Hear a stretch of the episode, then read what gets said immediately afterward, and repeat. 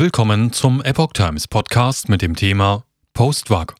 Lauterbach verspricht Impfgeschädigten schnelle Hilfe. Ein Artikel von Oliver Signus vom 13. März 2023. Im ZDF-Interview behauptet der Gesundheitsminister, nie von nebenwirkungsfreien Impfstoffen gesprochen zu haben. In der 30-minütigen Reportage werden Beispiele mit schweren gesundheitlichen Beeinträchtigungen gezeigt. Lange Zeit hat Bundesgesundheitsminister Karl Lauterbach behauptet, die Corona-Impfungen seien nebenwirkungsfrei. Nachdem das ZDF in der vergangenen Woche eine Reportage von Susanna Satina über Impfgeschädigte gezeigt hatte, relativierte Lauterbach seine Aussage. In einem Interview mit Heute Nachrichten Moderator Christian Sievers sagt Lauterbach, das war eine Übertreibung, die ich in meinem missglückten Tweet gemacht habe. Das war nicht grundsätzlich meine Haltung. Ich hatte vorher schon sehr, sehr häufig zu den Nebenwirkungen Stellung genommen, sagte Lauterbach. Für Lauterbach überwiegt weiterhin der Nutzen der Impfung. Sievers wies ihn darauf hin, dass er im ARD-Talk bei Anne Will diese Behauptung wiederholt habe. Lauterbach wies dies zurück. Na, das ist nicht richtig. Also, ich habe es ja eben gesagt. Also, die Zahlen waren mir die Zeit bekannt. Sie sind auch relativ stabil geblieben. Diese Impfstoffe sind ja weltweit eingesetzt worden, 1 zu 10.000. Da kann man jetzt sagen, das ist viel, und man kann sagen, es ist nicht so viel. Aber es ist ja tatsächlich eine Impfung, die vor schwerer Krankheit schützt und übrigens sehr häufig dann auch das Long-Covid-Risiko, also senkt. Das hat ja ähnlich mit dem, was wir hier gesehen haben, mit dem Post-Vax-Syndrom, somit also die Impfungen, der Nutzen überwiegt. Aber es ist richtig, 1 zu 10.000. Das ist die Häufigkeit von schweren Nebenwirkungen, sagte Lauterbach in dem Interview. Dabei verwies er auf die Daten des Paul-Ehrlich-Instituts und der Europäischen Zulassungsbehörde EMA. Folgen untersuchen, Versorgung verbessern. Gegen die Impfstoffhersteller wie BioNTech stehen nun die ersten Gerichtsverfahren an. Dazu sagte Lauterbach, dass die Unternehmen durch die EU-Verträge weitestgehend aus der Haftung genommen sind. Diese liege nun bei dem deutschen Staat, den Ländern, den Krankenkassen. Er betonte in diesem Zusammenhang, dass er diese Kontrakte damals nicht gemacht habe. Vielmehr sei er in diese Verträge, was mein Amt angeht, hineingewachsen, so Lauterbach. Er betonte, dass man nun eine Behandlung brauche. Ich werde ein Programm auflegen, wo wir die Folgen von Long-Covid und Post-Vac untersuchen und auch die Versorgung verbessern. Das ist ein Beitrag, den wir leisten können so der Bundesgesundheitsminister. Er verhandle mit dem Haushaltsausschuss. Und es ist tatsächlich ein Programm, das ich so schnell wie möglich auflegen möchte.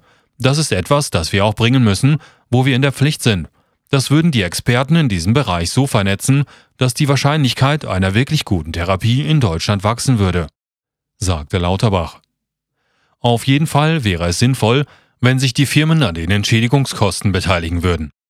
Zitat denn die Gewinne sind ja exorbitant gewesen. Und somit wäre das tatsächlich mehr als eine gute Geste, sondern das könnte man erwarten, fuhr der Minister fort. Vielleicht besser, dass der Staat haftet. Dass die Pharmaunternehmen per Vertrag haftungsfrei bleiben, sei der damaligen Situation geschuldet gewesen. Man habe so schnell wie möglich die Impfstoffe nutzen wollen. Und da ist der Staat in die Haftung gegangen, Vielleicht war das auch richtig, denn es ist besser, dass der Staat haftet, als dass mit Firmen lange Vergleiche oder Prozesse geführt werden müssen. So Lauterbach. An dieser Stelle wies heute Journalmoderator mit Blick auf einen dem Interview vorangegangenen Beitrag hin, der zeigte, wie schwierig es ist, als Impfgeschädigter vom Staat Geld zu bekommen. Abschließend sagte Lauterbach, aber Sie fragen mich, wie wird es weitergehen?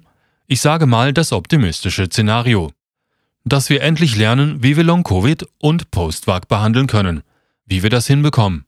Und dass wir darüber hinaus die Fälle schneller anerkennen, sodass die Menschen nicht so lange darauf warten müssten, überhaupt als Post-Vac anerkannt zu werden, antwortete Lauterbach. Risiko wesentlich höher. Während Lauterbach weiterhin daran festhält, dass auf 10.000 Impfungen ein geschädigter Mensch kommt, hat ihn sein eigenes Ministerium bereits im vergangenen Sommer widerlegt. Nachdem auf Twitter zunächst von einem Verhältnis von 1 zu 5000 die Rede war, gab es viele Proteste und Hinweise auf die falsche Rechenmethode.